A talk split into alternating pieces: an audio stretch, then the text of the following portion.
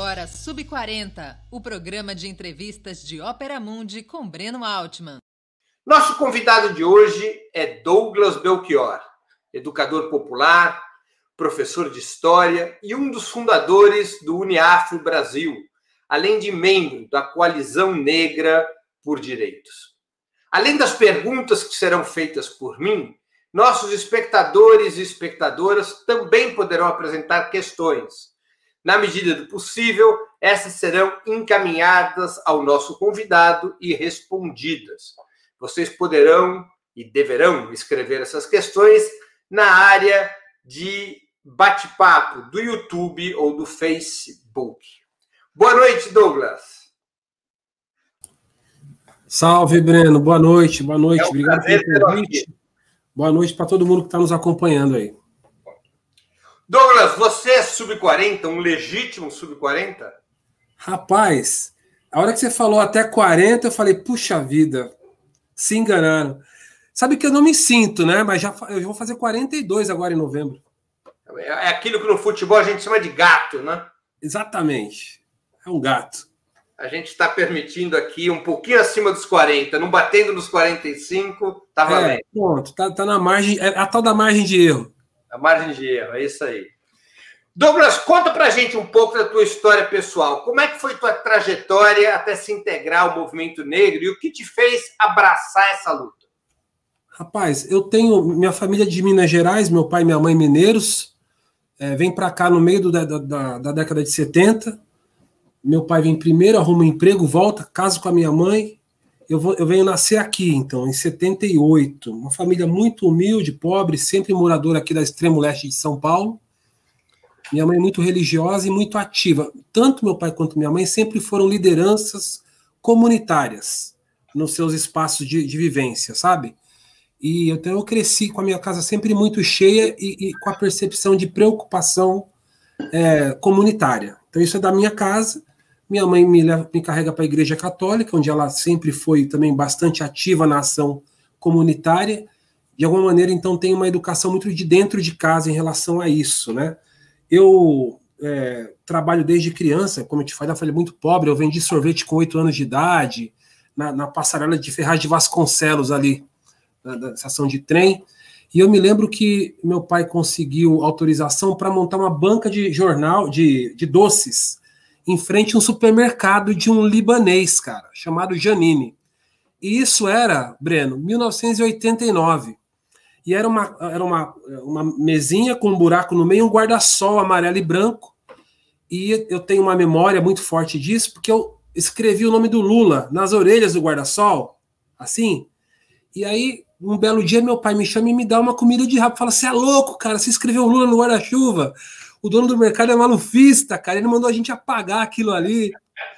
E, e então, assim, eu, eu tinha 10 anos, né? Então, é, essa é a minha lembrança mais antiga de relação com a política. Com 10 anos, eu, eu fiz a campanha do Lula, em 89.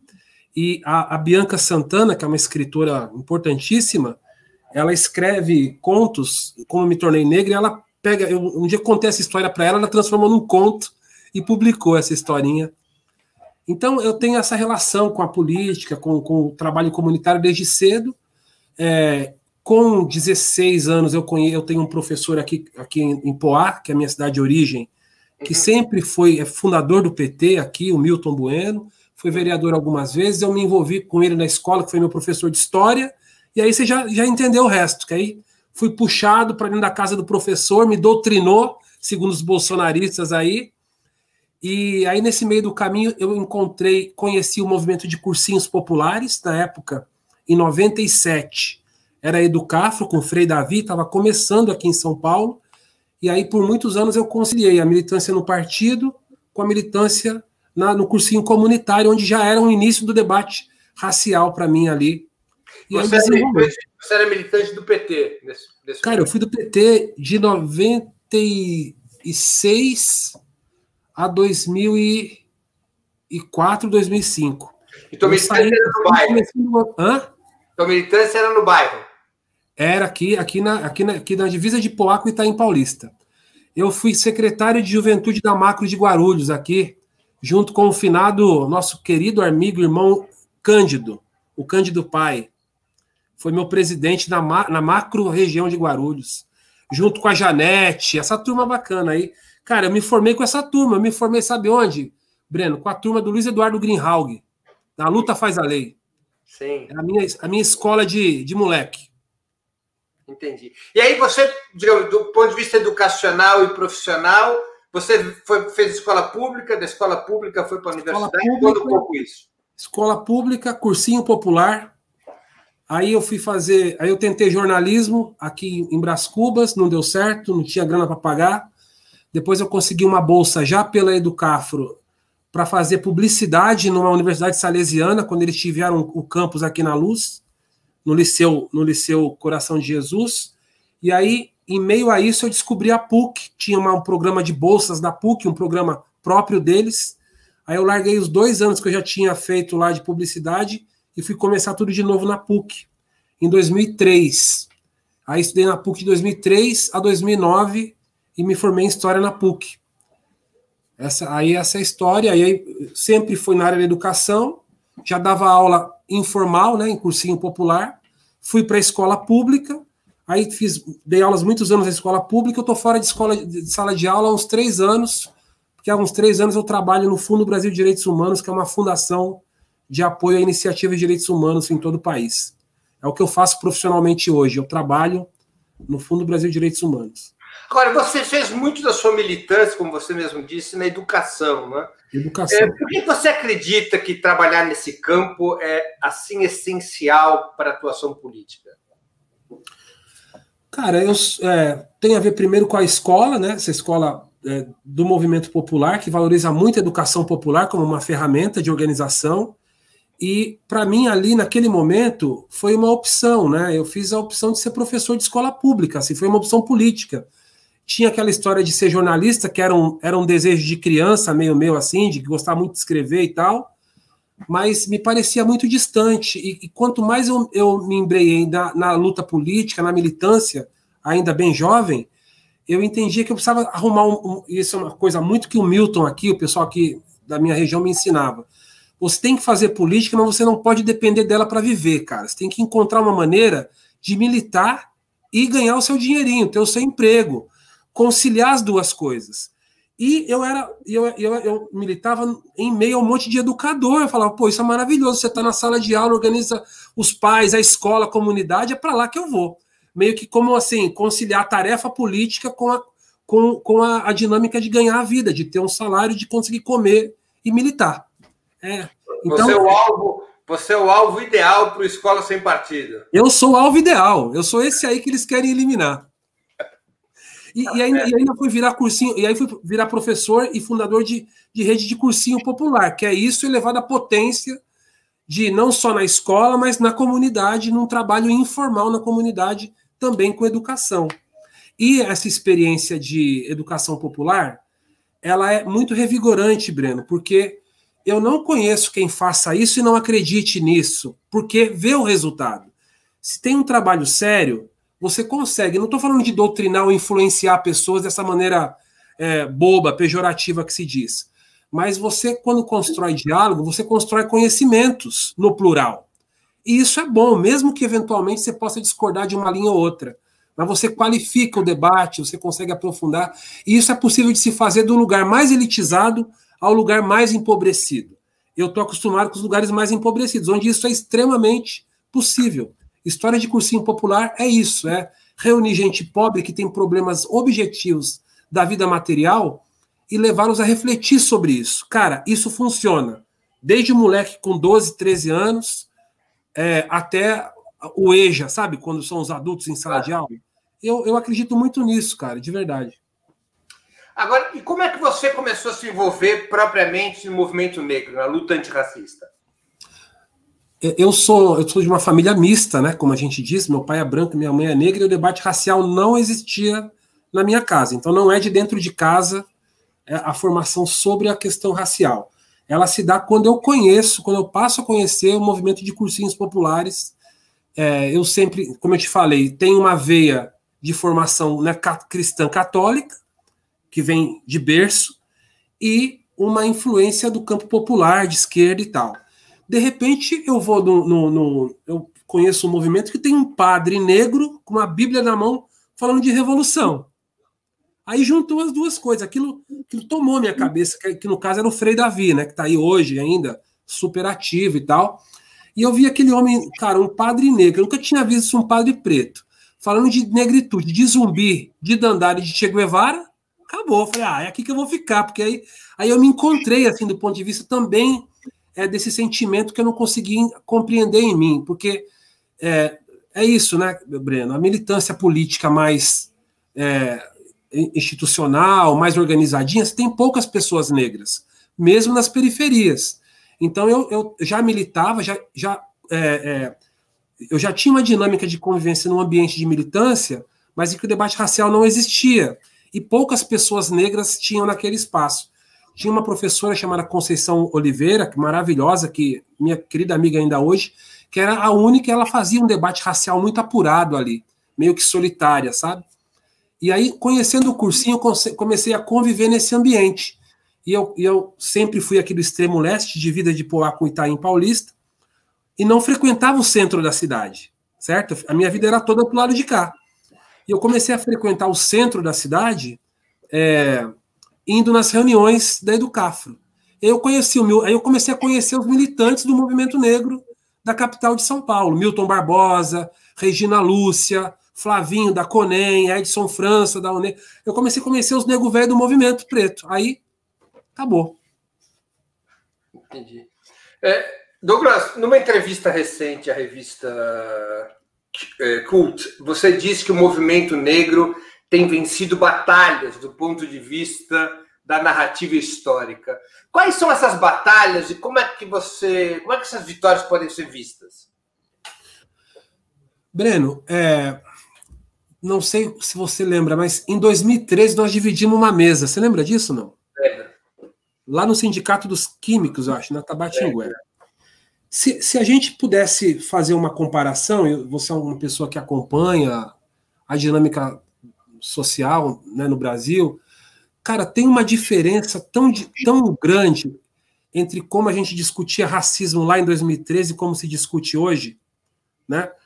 existia uma batalha, por exemplo, que não era nova para o movimento negro, mas que não era aceita nem na esquerda, né, de maneira geral, e nem pelo campo dos direitos humanos, que é mais amplo do que a esquerda. Por exemplo, o debate sobre genocídio negro, que é uma afirmação que o movimento negro faz formalmente e teoricamente aqui no Brasil, pelo menos desde a década de 50, com Abdias. Uhum.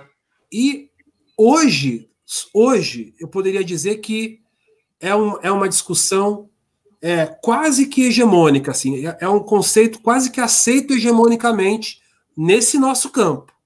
Mas isso há dois anos atrás não era, há três anos atrás não era.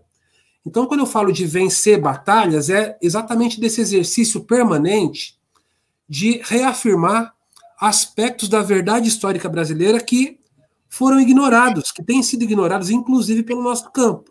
Dou outro exemplo, anterior a esse, e que é mais forte, que é aquela a tal construção histórica em torno da ideia da democracia racial, que hoje, para nós, no nosso ambiente, soa até assim ultrapassado. Mas não é ultrapassado do ponto de vista sociológico, porque a gente ainda é educado por essa mentalidade, mas pelo menos do ponto de vista narrativo, a gente pô, ultrapassou, né? Estamos no momento seguinte do debate. É o debate sobre cotas, para falar de uma coisa extremamente concreta, política pública concreta. Você também se lembra que não foi, primeiro, não começa como um consenso no nosso campo, pelo contrário, tem um debate acirrado sobre isso, e no processo a gente vai avançando. Não quer dizer que, é, a, a, que a iniciativa de cotas deixou de ser uma proposta é, de natureza é, é, liberal. Não deixou. Mas ela tinha um papel a cumprir que, se a gente não colocasse ela em prática, esse papel não seria cumprido. E a gente provou no tempo que era que, era, que foi bom ter experimentado e ter experimentado os resultados. Enfim, e tem por último um outro aspecto que aí eu aprendi a acreditar nesse aspecto que eu vou dizer agora, é de que, no caso brasileiro, o debate racial ele tem uma nuance muito, muito específica, porque no Brasil, raça e classe são intrucados por, pela própria natureza. E, e, o debate racial é a pólvora da luta de classes no Brasil. Isso eu realmente acredito nisso. É por aí que a gente consegue catapultar o debate de classes no Brasil. E talvez por isso o debate sobre racismo tenha sido tão evitado historicamente. Tão quando, deliberadamente quando evitado. Catapulta pela questão racial, você acha que isso vai ter mais relevância, na tua opinião, do que, por exemplo, as questões econômicas de classe? Eu acho que as questões econômicas no Brasil elas estão umbilicalmente ligadas às questões raciais com, com, a, com a diferença de que o debate racial toca as pessoas. O econômico, é, do ponto de vista ideológico, não parece. Ou a gente não experimentou isso, pelo menos. Né? Não, não me parece que, que como um elemento mobilizador, é, isso tenha, tenha trazido, tenha é, garantido grandes é, avanços. assim. Eu acho que, enquanto um elemento mobilizador, o debate racial ele é muito poderoso, ele é muito potente porque ele toca outras dimensões da, da, da humanidade, para além da material. Né? E, então, acho que é, a ausência dessa percepção é, custou caro para nós enquanto campo, para nós enquanto campo progressista ou enquanto esquerda. Essa falta dessa sensibilidade para esse, esse tema, sabe? É, e acho que está super em tempo. Acho que está super em tempo. Você acha que esse tema sempre teve esse potencial mobilizador e a esquerda eventualmente não conseguir identificá-lo? Ou você acha que esse potencial mobilizador é um fenômeno recente? Não, acho que sempre teve o potencial mobilizador. Agora, a conjuntura opera, né, Breno? Então, nós estamos vivendo uma conjuntura onde isso é, coloca esse elemento com muito mais força. Por exemplo, nós estamos vivendo um ano que, do ponto de vista do debate racial, é inédito. Nunca discutimos tanto e numa profundidade tão, tão, intensa. Agora, é, ele já encontra um, um terreno, né? Porque, é, cara, as políticas de cotas ou as políticas que têm a questão de raça como mobilizadora da sua, da sua, da sua prática, ela, ela, ela cria é, uma potência de debate na sociedade que a gente está experimentando agora. Eu costumo dizer o seguinte: quando eu olho para os anos de governo Lula e penso assim, o que foi que ficou como legado para o futuro? Você não pode ignorar que as políticas que tinham a questão racial como um elemento foram as que ficaram e as que talvez tenham dado mais fruto de mobilização. Né? É, eu dou um exemplo. Eu me lembro, Breno, é, que quando o, o, o, PT instituiu o ProUni, tinha um, de, um, debate grande sobre o caráter do ProUni. Uhum. Afinal de contas, você vai colocar pobre na universidade, isso é um viés da, de leitura possível. Por outro lado, você salva as empresas privadas de educação. E aí? Aí tinha todo um debate em torno disso. Né? E a Uni, naquela época, tentou organizar uma organização nacional de estudantes beneficiários do ProUni. Ou seja, era uma associação de ProUnistas nacional para potencializar politicamente o, os beneficiários de uma política específica. Ou seja, politizar aquele resultado, certo? Beleza. Não rolou. As políticas de cotas, ninguém tentou organizar. Não precisou. Os pretinhos entraram na universidade, montaram núcleos autônomos, e a partir de núcleos autônomos, que passa a se chamar coletivos negros, nas universidades, isso estimula é, é, organizações autônomas de pessoas negras fazendo luta política, cara. Então, veja a diferença do elemento mobilizador. Você teve uma política que colocou gente pobre na universidade e não conseguiu mobilizar nem com a vontade deliberada é, do movimento estudantil. E você teve uma outra política que colocou gente preta na universidade que não precisou de uma articulação, ela se auto-organizou. E isso traz resultados até hoje. Né? Isso teve resultados para fora da universidade, formou um monte de intelectual, um monte de lideranças que fez com que o movimento negro chegasse nesse ano num outro patamar para colocar o debate é, público. Então, eu, eu, eu olhando para isso, Breno, eu identifico elementos que me faz acreditar que existe uma potência mobilizadora no debate racial que a gente precisa aproveitar melhor, né, aproveitar no bom sentido, né? É, é ter como um instrumento de luta política para o nosso campo. E acho que isso é pouco refletido, pouco compreendido pelo nosso campo. Qual é o balanço que você faz dos governos Lula e Dilma em relação à questão racial? Olha, eu tenho, eu tenho um balanço, um olhar diferente hoje diante do que a gente está vivendo. Não é possível ter o mesmo olhar. É, eu vivi todo o governo Lula, porque eu saí, eu saí do, do PT no primeiro. Assim, eu fiquei no PT ainda até 2004, porque em Poá nós disputamos a eleição para a prefeitura em 2004. Mas eu já deixei de cumprir funções partidárias no, no começo do, do governo Lula, em 2003, né? Uhum. Então eu vivi todo o governo Lula e todo, todo daí para frente sempre num campo mais de oposição ao governo à esquerda. Assim, eu fui, né, é, ajudei a pegar assinatura para a formação do PSOL, me filiei no PSOL no primeiro momento e sempre fui militante do PSOL, embora nunca orgânico, nunca mais eu fui orgânico, mas eu sempre estive nesse, nesse outro lugar com muita crítica às, às limitações das políticas propostas pelo governo. E quando eu me passei a, a, a, me dedicar ainda mais à luta política racial, essa crítica então veio ainda mais para esse campo, das limitações das iniciativas políticas promovidas pelo governo que poderiam e deveriam ter sido muito mais avançadas, né, em aspectos muito pontuais, eu poderia lembrar. Por exemplo, é, o Estatuto da Igualdade Racial, é, ele foi aprovado com muitas limitações, muito menos do que o movimento propunha. Né? para ilustrar. Ah, um exemplo para ilustrar é que a proposta original que o movimento defendia colocava o estatuto é, é, é, regulamentando ações governamentais, exigindo, né? Não era, é, era, era é, o termo que se usava era o, doc, o, o, documento do estatuto ele passou a sugerir políticas e não a orientar políticas. Uhum. É, ele sugere apenas. E, ó, é de bom tom que faça isso, que faça aquilo. Então, é, é um documento que não, não, é, era só orientativo. Ele perdeu muito do seu, te, do seu teor é, mais incisivo.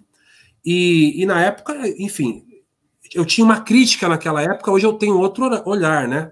O Paulo Paim fez toda a articulação e, e o que foi possível ser feito naquele momento foi isso e tal.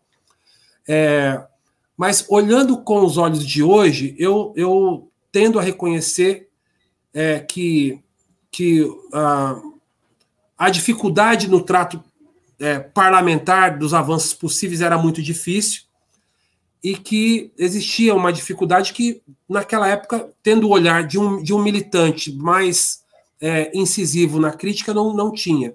Então, eu reconheço hoje que o governo Lula deu contribuições, Edima, fundamentais, apesar da, da, do caráter ameno, né? Para a história do Brasil, para o que é a história do Brasil, é, as políticas que eu continuo achando amenas propostas teve um significado mais profundo do que eu imaginava que teria. É isso que eu penso. Então, Você referindo é, especificamente a quê? Política de cotas? É, política, as, as diversas políticas, o próprio papel do estatuto, a política de cotas, o, o, a, a, função que cumpriu a política de acesso à universidade pelo ProUni. Eu acho que né, é, é, foram, foram políticas que foram as políticas que deixaram legado. Foram as políticas que deixaram legado. Né? O que, que você acha que deixou de ser feito e que poderia ter sido feito em relação à questão racial? Cara, é, por exemplo, a lei de cotas de 2012 demorou muito ela poderia ter, ter vindo antes, né? E não foi nem o Lula que fez. O Lula tinha muito mais condição de construir alianças e construir avanços desse ponto de vista mais institucional, e só a Dilma foi fazer isso em 2012, né? Sendo que era uma luta do movimento negro desde o início do governo. E durante todo o governo Lula, os dois mandatos, as políticas de cotas dependeram especificamente da autonomia das universidades que tinham coragem de fazer. Então, esse é um exemplo para mim muito é, prático. É, o Lula tem, a meu ver, um, um, é, dois atos que beiraram o simbolismo e que poderiam ter ido mais longe. Um deles é muito prático, né, que é o, e também muito simbólico. A primeira ação dele como presidente é assinar a Lei 10.639, que é a lei da história da África, dos africanos, para né, a construção do, do, país. Isso é muito importante. É, Breno, a, a legislação que mais se aproxima do que nós chamamos de política de reparação histórica, porque ela muda a lei de diretrizes de base da educação. Então, não é uma lei qualquer, não é possível mudar de uma hora para outra. Ela estrutura a educação e está na estrutura da educação que você tem que ter o ensino de história da África. Pô, isso é revolucionário, cara. Agora, é maravilhoso no papel, a gente não conseguiu dar passos concretos na implementação. Então, isso também é algo que, se você olha para trás, fala, puta merda, tinha que ter sido feito um pouquinho mais. E, embora o Lula tenha inaugurado isso, acho que poderia ter deixado mais é, relações Brasil-África melhores estabelecidas, construções melhores estabelecidas, pontes de sociedade civil melhores estabelecidas. Acho que isso é uma coisa que ele, eu não sei o quanto ele tentou e não conseguiu, ou, ou, não, não, consigo identificar se foi é, desatenção política, falta de vontade ou, ou mesmo é, impossibilidade, sabe? Mas acho que a gente perdeu a chance de se aproximar da África quando mais um pouco, sabe? Eu sei que ele fez esse exercício, mas também você olhando para trás fala, porra, podia ter deixado uma coisa mais concreta, mais estabelecida para o futuro. Douglas, o que é o movimento negro e antirracista hoje? Ou seja, é, eu queria, para quem não conhece, me explica um pouco como é que ele se estrutura e quais são os debates principais. Movimento, não existe movimento negro no, no singular, né? É movimentos tão hum. plural e tão diverso, por exemplo, quanto a esquerda brasileira. Opa. Então, eu acho que isso então responde bastante coisa, né? E, e é, você tem a história do movimento negro, ela é muito bonita no Brasil. A história, se, se você pega a história, até quando eu comecei a militar no movimento negro, tinha uma piadinha que a gente contava que era o seguinte: entre nós, eu falo, pô, você pergunta para um cara de esquerda quando é que começa a luta de classes no Brasil, o cara vai responder o quê? Ah, é com os anarcos sindicalistas no início do século XX. Vai tomar, vai tomar banho, pô. Não, né? Nós estamos aqui enfrentando a hegemonia desde o primeiro navio. Os indígenas estavam aqui primeiro. E aí vai dizer que a luta de classes começa no século XX? Tá louco? Não. Certo? Então, você tem. Existe uma tendência, Breno, uma tendência não, é uma prática é, é, é, brasileira, uma prática nossa, de ignorar é, os acúmulos e as experiências históricas da luta negra no Brasil. Então, isso é uma coisa objetiva. Então, é, o olhar que a gente tem para a própria história do Brasil, para o que foram é, as rebeliões durante todo o período colonial e imperial, é um olhar muito é, é, muito específico de história, assim, sabe, de pontos na história, como se isso não tivesse uma decorrência, como se não tivesse lastro, como se não tivesse consequências políticas é, é, futuras. E isso formou o, no, o nosso povo. Isso tem. É, é, é, uma tradição de luta política que a gente não reconhece assim. Então, isso é terrível. E, e no pós-abolição, isso, isso ainda to, to, toma contornos mais evidentes. Por exemplo, cara, a, a, a escravidão formal acaba em 88 do século XIX. Em 1930 e 31, a Frente Negra Brasileira é fundada no Brasil. A Frente Negra, Breno, ela reúne 30 mil membros, cara, em 1930.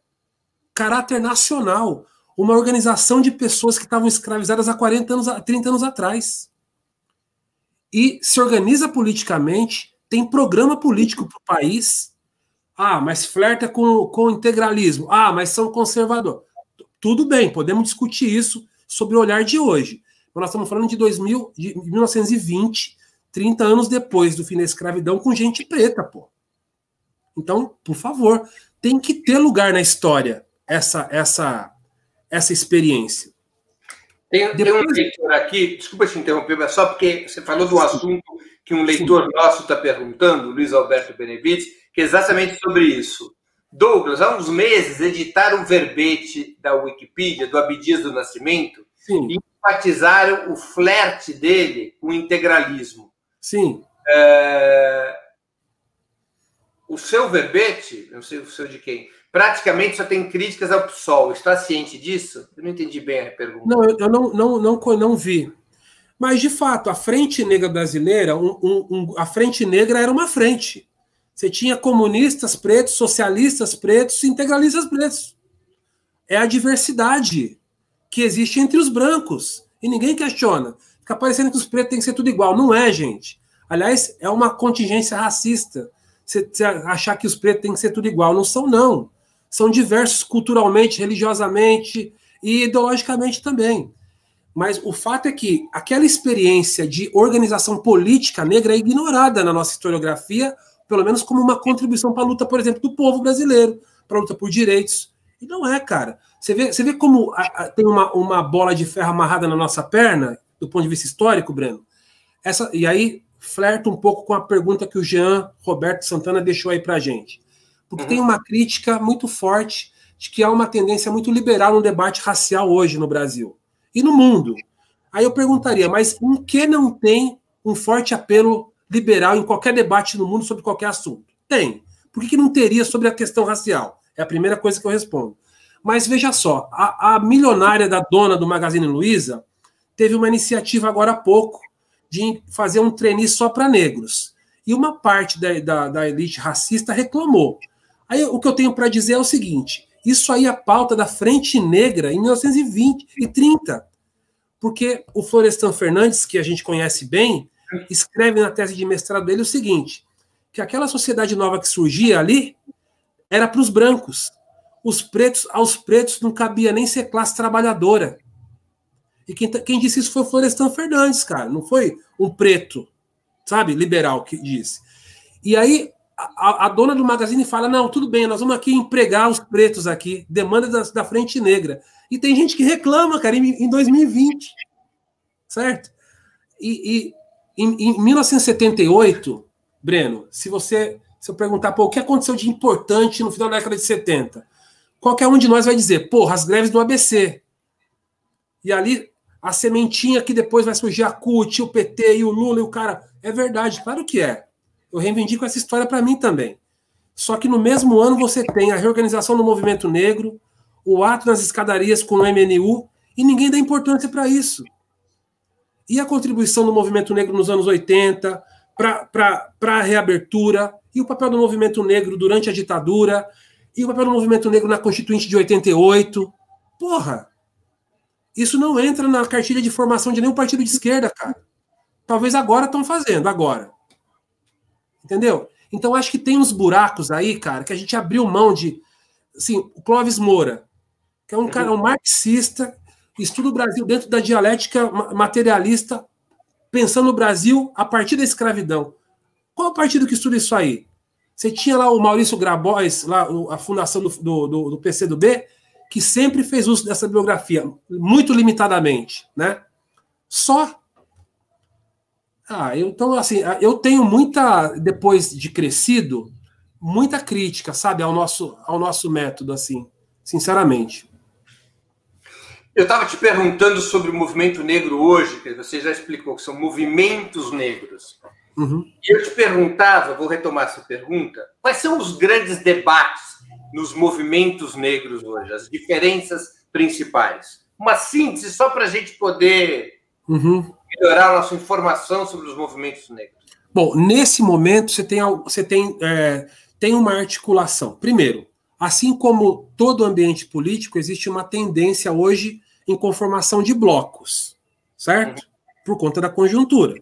Então, existe hoje a coalizão negra, que reúne é, a, a maioria dos movimentos regionais negros, que são articulações regionais, e também as organizações nacionais, com exceção da CONEM. Então, todas estão, compõem a aliança, é, que é uma aliança que é, mistura um pouco a tradição do movimento negro mais ligado à esquerda, então tem organizações que têm essa tradição, né? Eu comecei a dizer isso, não consegui terminar o raciocínio, porque eu falo demais, eu sei, mas eu quis dizer, quando eu falei da Frente Negra Brasileira, que o movimento negro não começa no campo da esquerda. A tradição do movimento negro no campo da esquerda, como articulação, é a partir da geração que resiste à ditadura. E aí ele vai formar o um movimento negro mais à esquerda no final dos 70, como fruto daquele processo histórico. Mas antes dele, você tem os velhos, da, da, os, os, mais velhos da Frente Negra que não são tão à esquerda, ou se colocam num ambiente político outro, mais de centro, certo? Aí, nos anos 80, você vai ter uma hegemonia do movimento negro organizado no campo da esquerda, na influência petista, na influência do PDT, e é essa galera que nos educa. Aí, no final dos 90, início, final dos 80 início dos 90, você tem uma outra tendência mais ligada a terceiro setor, dentro do movimento negro. Terceiro setor. A galera que vai é, é, organizar os conselhos de, de, direitos da população negra.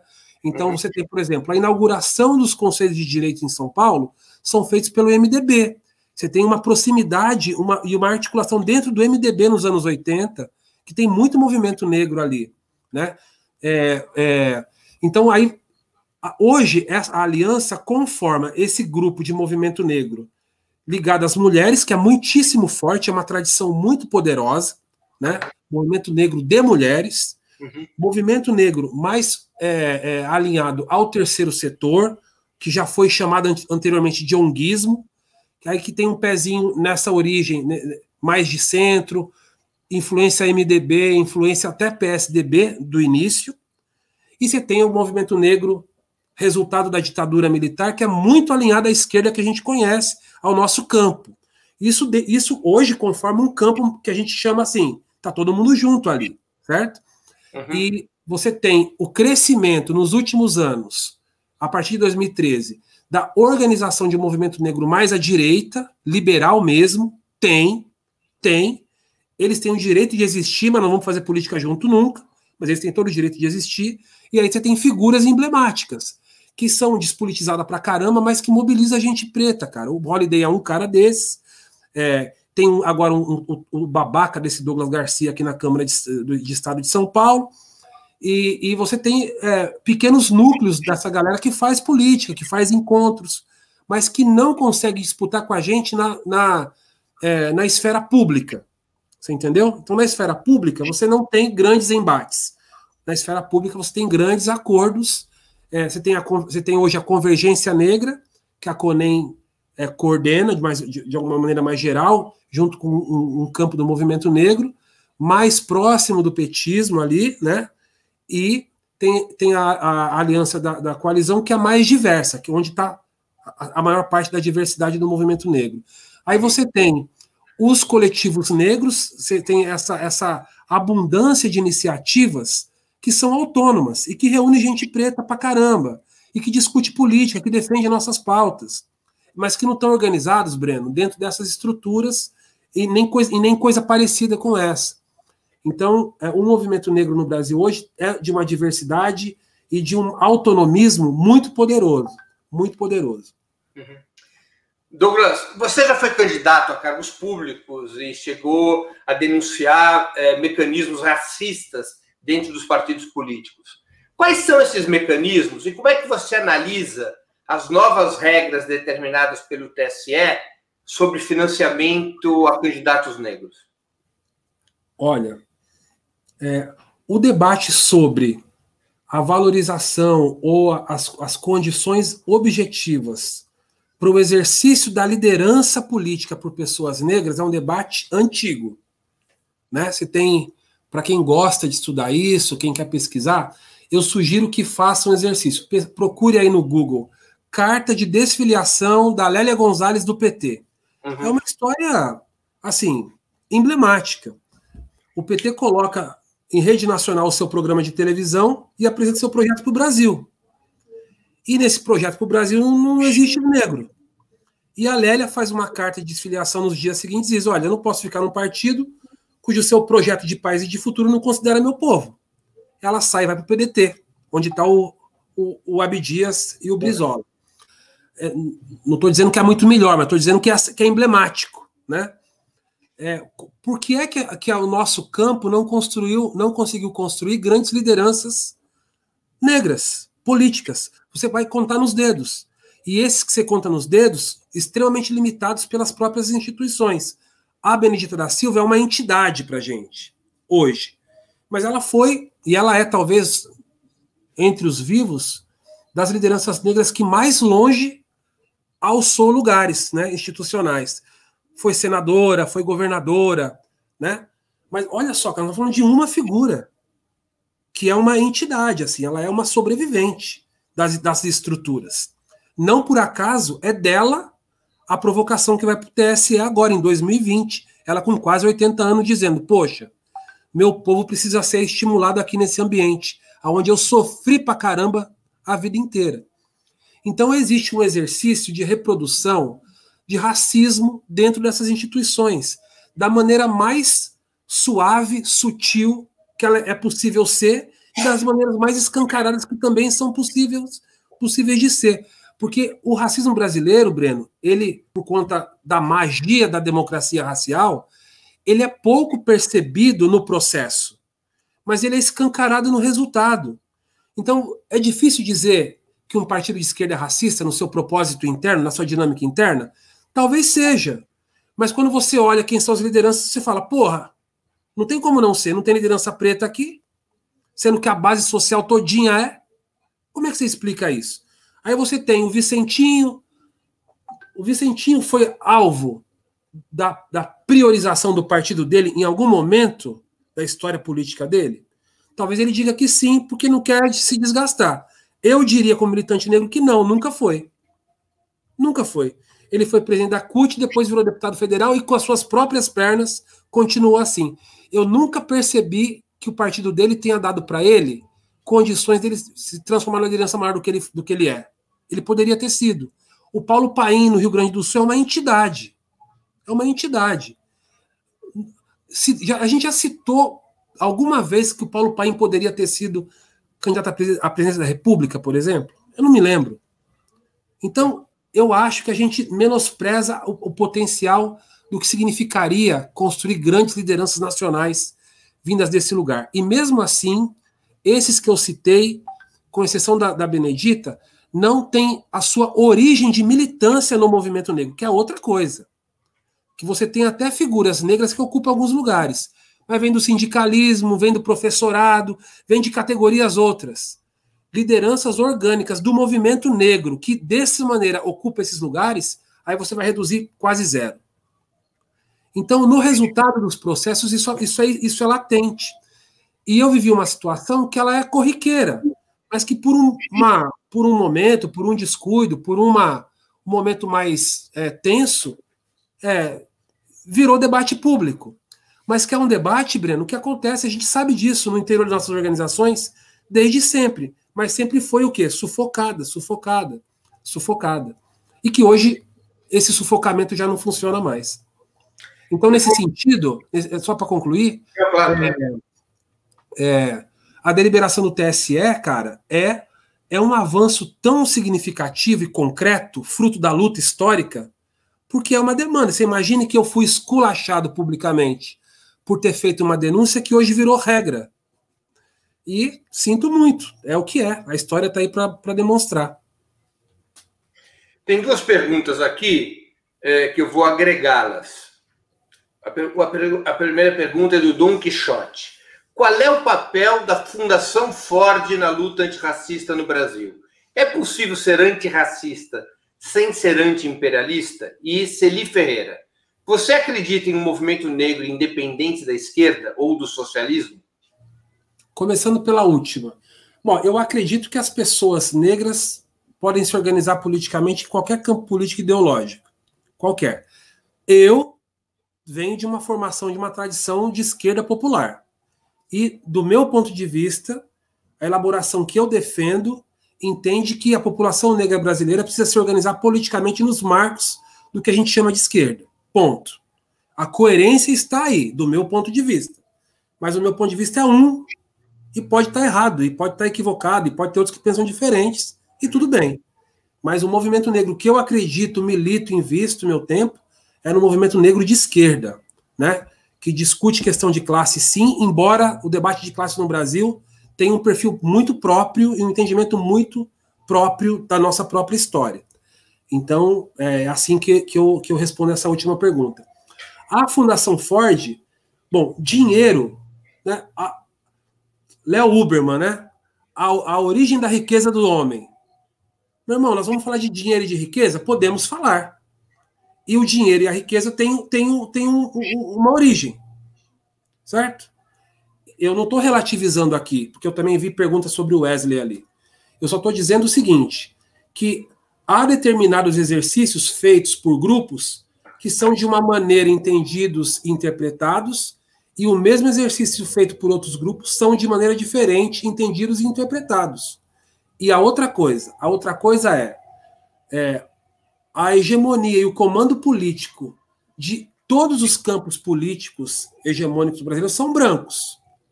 E a condução e a hegemonia branca, inclusive nos, nos espaços da esquerda, sempre foram ocupados por pessoas que têm herança, em que o dinheiro e os recursos nunca foram, ou pelo menos numa gradação muito menor, problema objetivo para a organização política desses grupos. Eu vou dar um exemplo aqui.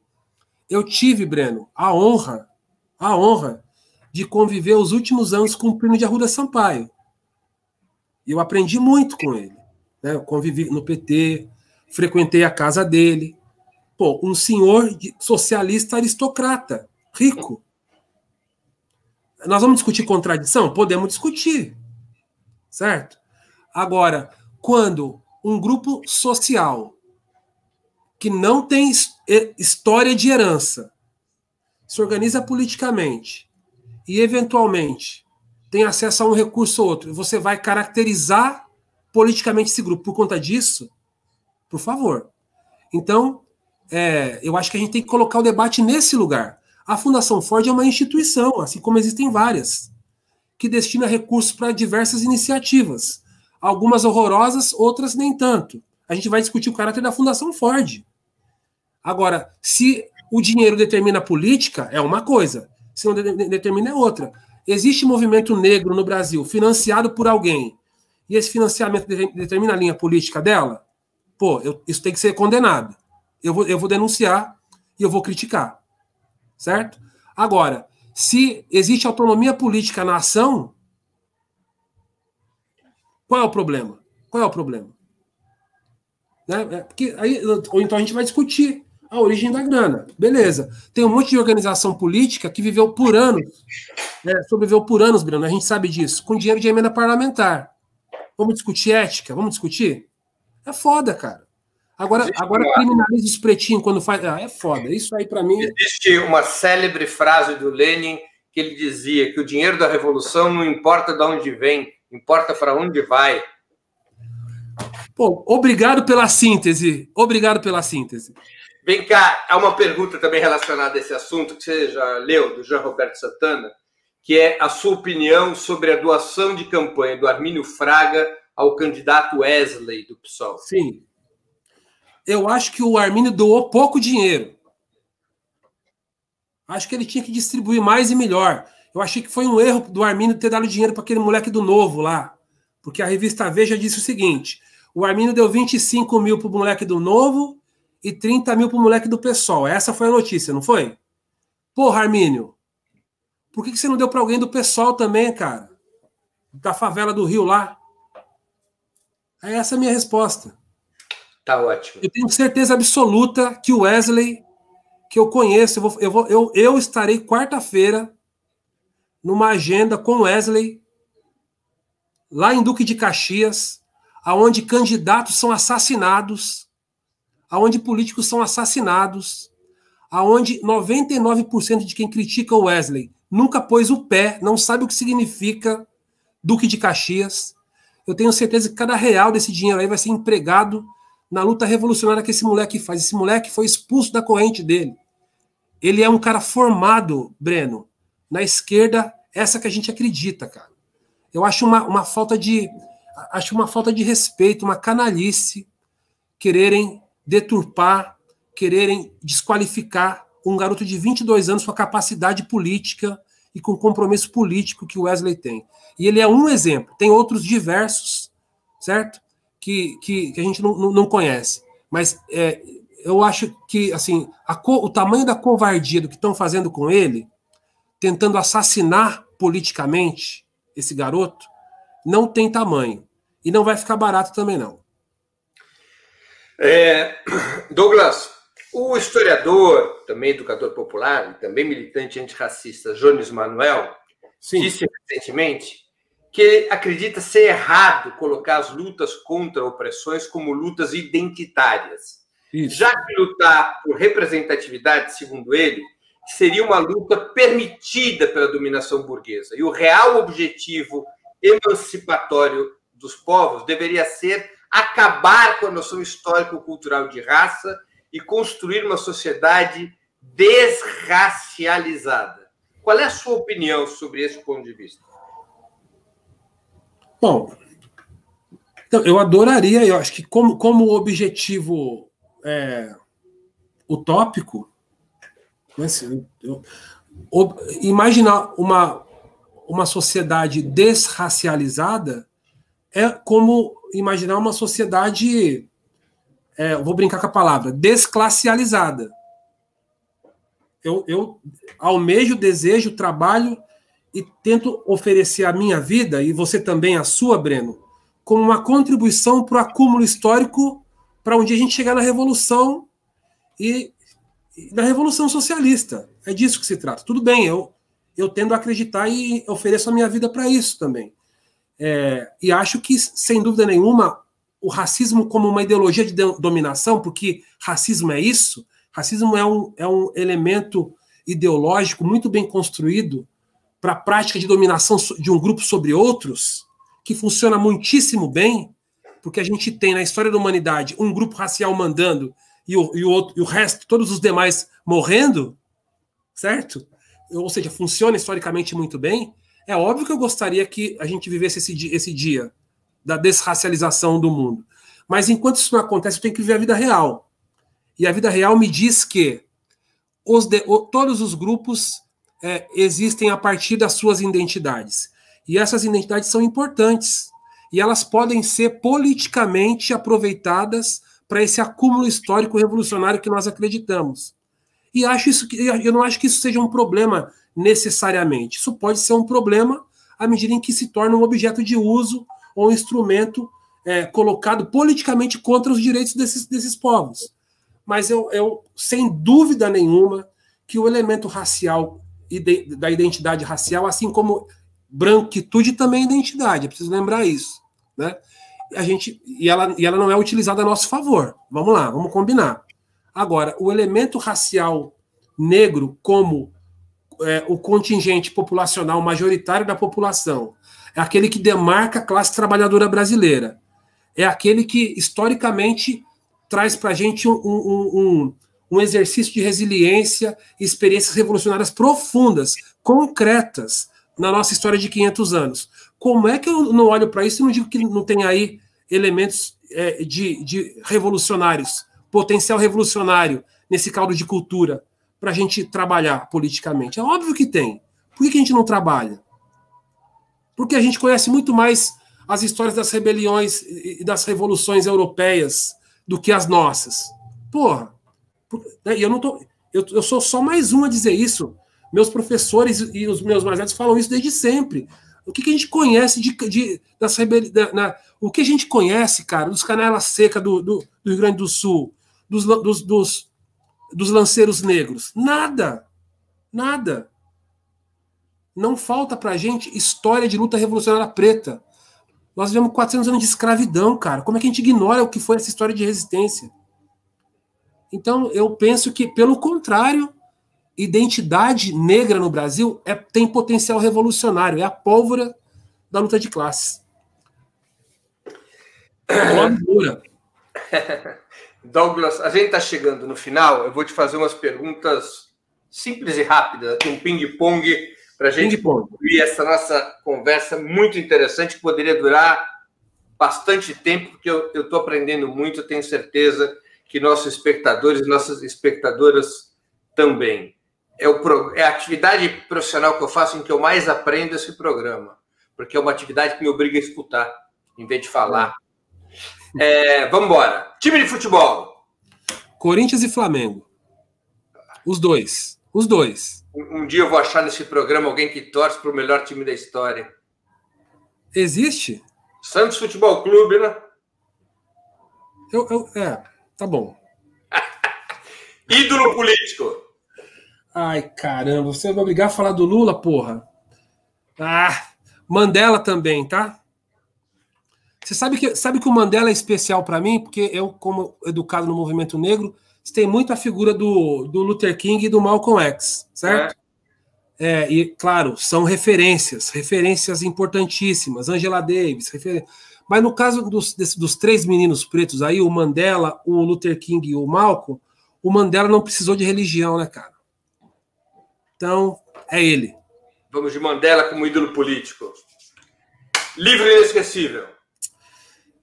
World Fest Caminhos da Liberdade, que é a história de, uma, de um, a história de um escravo, né, uma pessoa escravizada que se torna senador no, no sul dos Estados Unidos. Música preferida? Cara, eu sou eu sou do pagode e do Belchior, as duas coisas. Música, música. Ah, música. Alucinação, Belchior. Pronto. Evento histórico do qual gostaria de ter participado?